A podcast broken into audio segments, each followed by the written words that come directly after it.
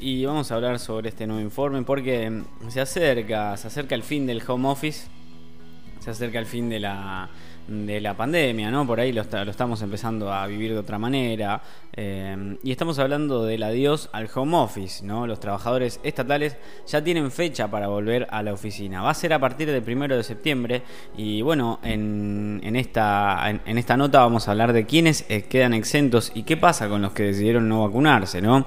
Porque bueno, la presencialidad es programada, así por lo menos lo denominó el gobierno en, la vuelta a las oficinas de forma presencial, que se oficializó este martes en el boletín oficial a través de la resolución 91 2021 que aplica a los trabajadores de la gestión política, bueno, o de la gestión pública, ¿no? Eh, a través de la medida firmada por la Secretaría de Gestión y Empleo Público, Ana Gabriela Castellini, se estableció que los y las agentes deberán prestar servicios en modalidad presencial programada, según el protocolo COVID-19 establecido por cada organismo de la Administración Pública Nacional. Se va a poder convocar a quienes hayan recibido al menos una dosis de cualquiera de las vacunas que se aplican en todo el país, ya sea Sinopharm, Sputnik 5, Moderna o AstraZeneca, hace 14 días o más, independientemente de la edad y la condición de riesgo.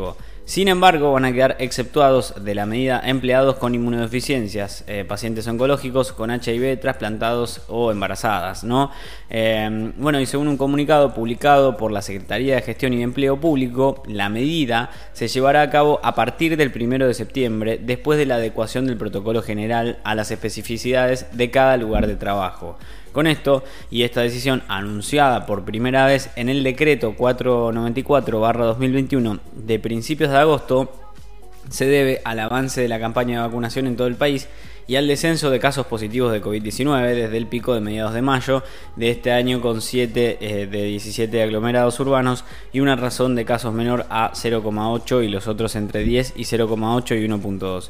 Se van a estar organizando burbujas según cada dependencia o edificio y van a tener que respetarse los cuidados ya sea ventilación, distancia, sanitización de los espacios y que no haya aglomeraciones en los lugares de uso común. Así por lo menos lo dice el comunicado de la Secretaría a cargo de Ana Castellani. ¿eh? Bueno, la nueva modalidad va a tener que ser anunciada al menos 72 horas antes de la vuelta presencial momento en el que la Oficina de Recursos Humanos de cada jurisdicción u organismo exigirá el certificado de vacunación, al cual se puede acceder desde la aplicación Mi Argentina. En cuanto a trabajo mixto, remoto y presencial a la vez, este solo justificará en casos acorde al protocolo COVID-19 aprobado y el home office no podrá ser superior al 50% de la jornada habitual, dispuesta hasta 20 horas semanales, por supuesto, ¿no? Además, la resolución dicta que a la hora de establecer un sistema de alternancia entre la presencialidad y el trabajo remoto, se tiene que considerar la situación de los padres, madres y tutores con niños de hasta 13 años que asistan alternadamente a los establecimientos educativos.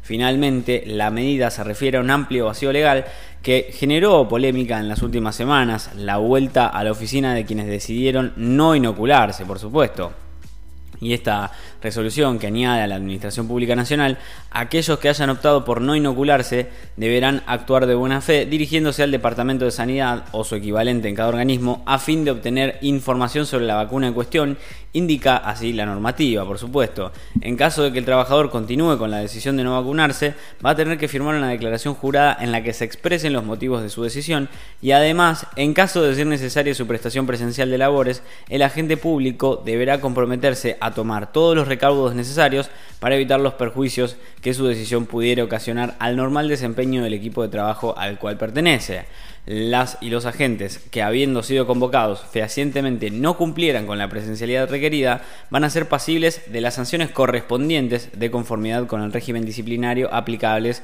concluye la normativa. ¿eh? Y está firmada no por la Jefatura de Gabinetes de Ministros, Secretaría de Gestión y de Empleo. Con esto vamos a cerrar el informe de la gente empieza a volver a, la oficina. ¿eh? Chau al home office, hay que empezar a volver a las presencialidades.